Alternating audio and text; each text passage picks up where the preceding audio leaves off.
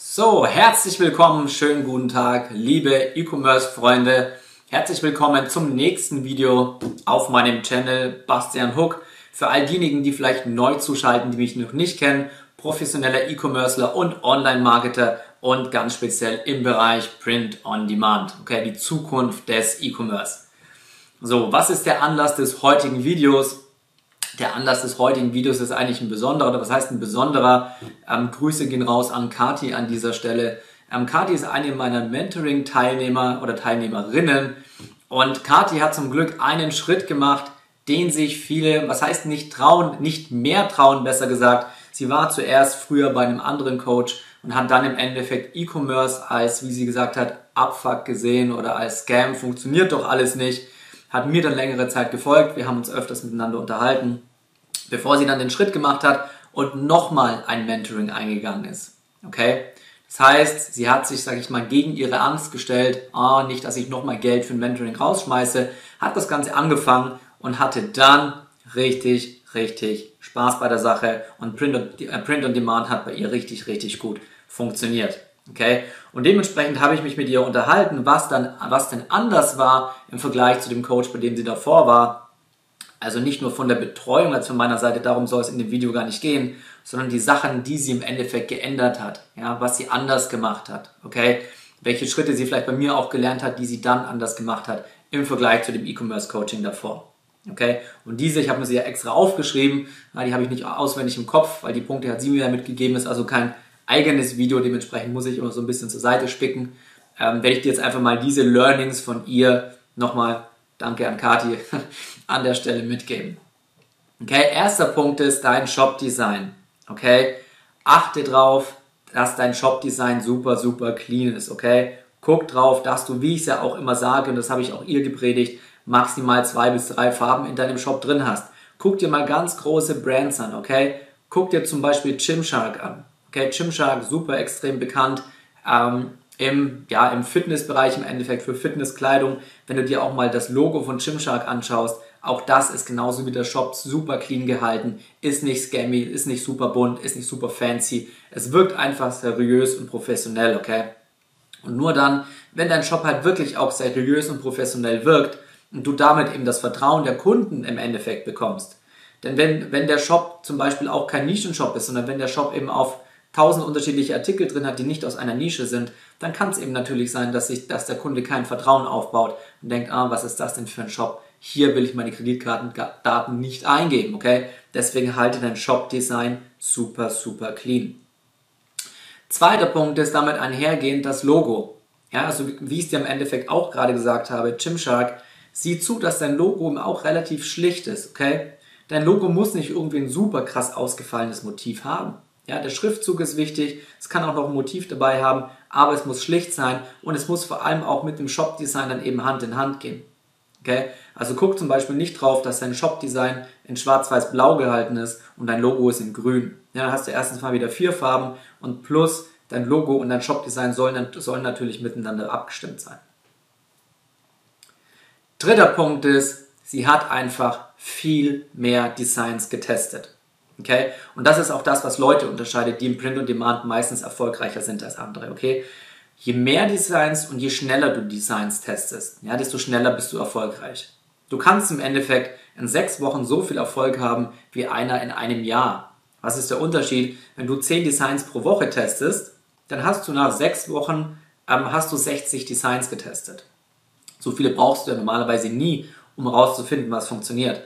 Aber wenn du auf der anderen Seite jemanden hast, der pro Monat fünf Designs testet, dann hat er auf ein Jahr gesehen, also in zwölf Monaten, hat er auch 60 getestet.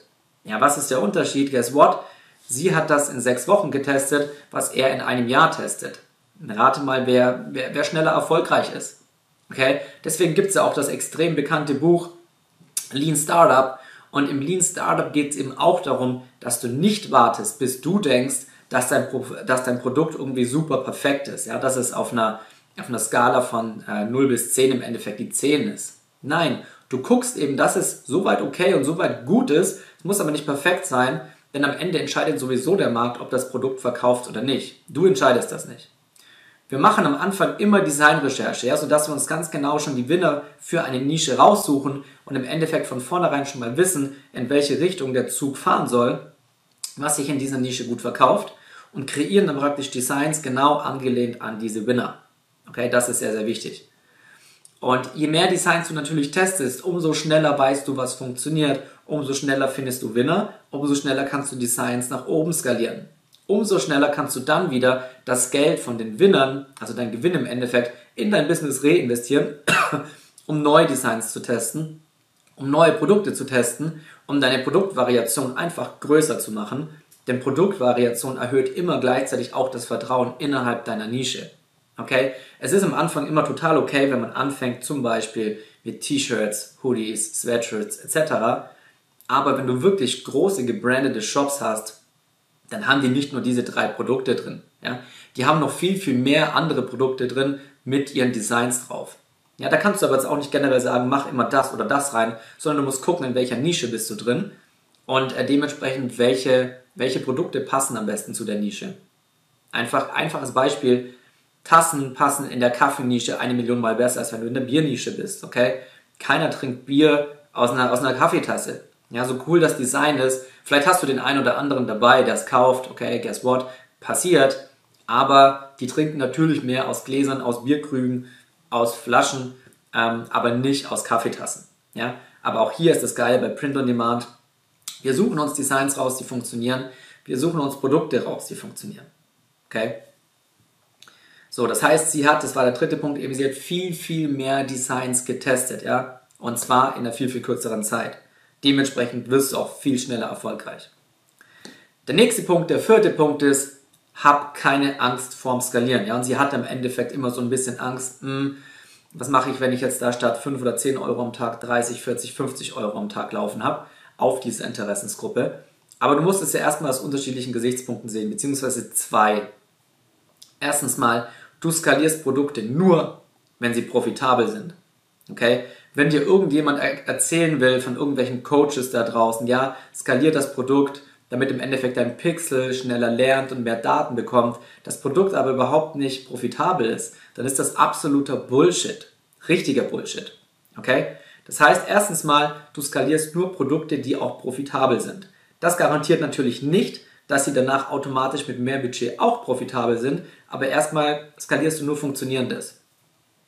Zweiter Punkt ist, wenn du skalierst und dann mehr Budget laufen lässt, nicht nur, dass du ja davor getestet hast, dass es ein Produkt ist, das funktioniert, sondern selbst wenn du, wenn dann der Fall eintreten würde, okay, mit, wenn du am Anfang bei 10 Euro pro Tag warst, jetzt bist du bei 30 Euro pro Tag, bei 30 Euro pro Tag bist du nicht mehr profitabel, okay, fair enough, dann killst du die Ad an der Stelle, aber was ich dir mitgeben will, ist, wenn du 30 Euro pro Tag laufen hast, dann werden diese 30 Euro nicht komplett rausgeblasen sein. Okay?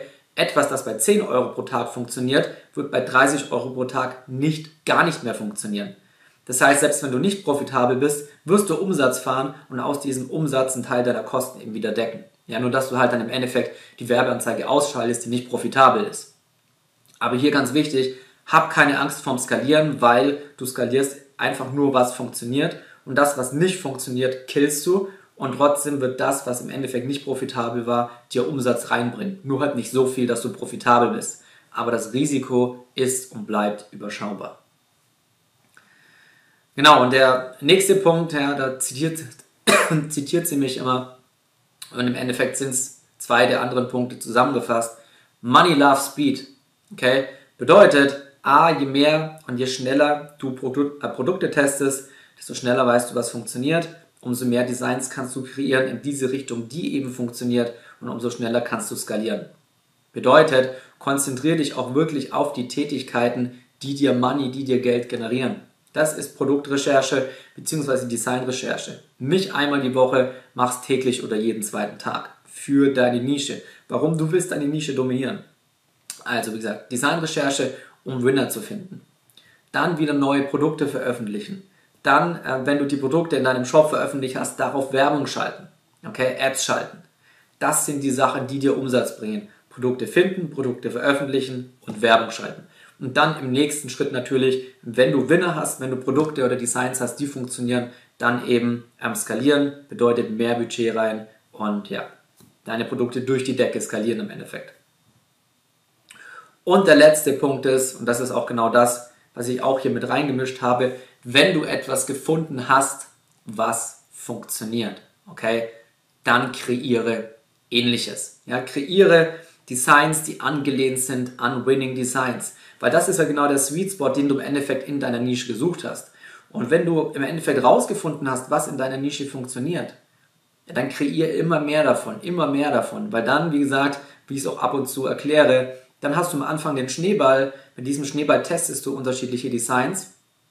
Und je mehr dieser Schneeball, sag ich mal, läuft, umso größer wird er. Das heißt, umso mehr kriegst du mit, was funktioniert. Und je mehr du davon dann wiederum ähm, kreierst, umso mehr wird der Schneeball zu einer kleinen Lawine, zu einer größeren und irgendwann zu einer richtig großen, bis du so viele funktionierende Produkte in deinem Shop drin hast, dass du einfach eine Brand wirst, die ihre Nische und ihren Markt dort dominieren kann. Okay? Und was du eben auch noch machst, und das hat sie dann eben auch gemacht, sie hat ein Design, was in der einen Nische funktioniert hat, auf eine andere Nische dupliziert. Okay?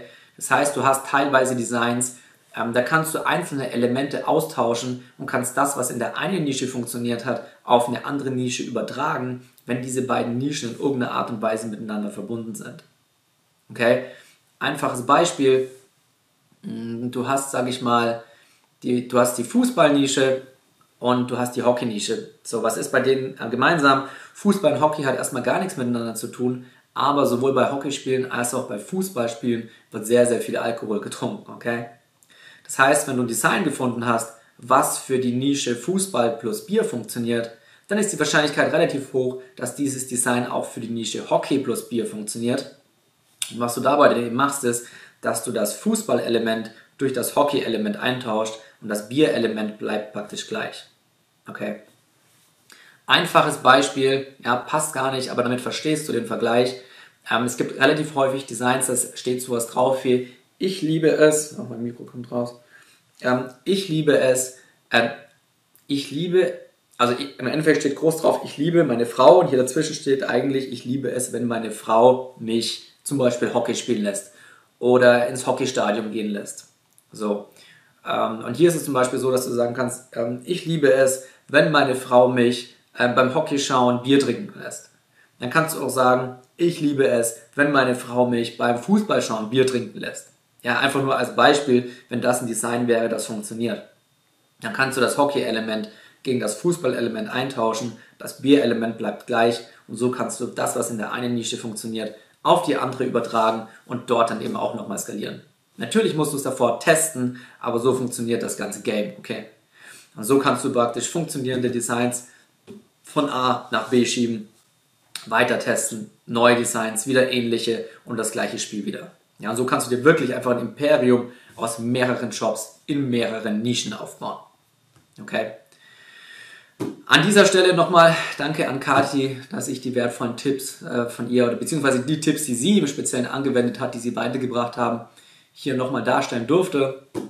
Äh, wenn ihr Fragen habt, wie baue ich meinen Print-on-Demand-Job auf, wie betreibe ich E-Commerce, wie mache ich Online-Marketing, wie schalte ich meine Facebook-Ads, wie finde ich Winning Designs, schreib mir auf Instagram bei Bastian Hook. Ich hoffe, dir hat das Video gefallen. Ähm, ich würde mich natürlich freuen, wenn du mir ein Like da lässt, wenn du den Channel abonnierst. So gut wie jede Woche bringe ich ja neue Videos für E-Commerce, für Print on Demand raus. Und an dieser Stelle, ich verabschiede mich und bis zum nächsten Mal.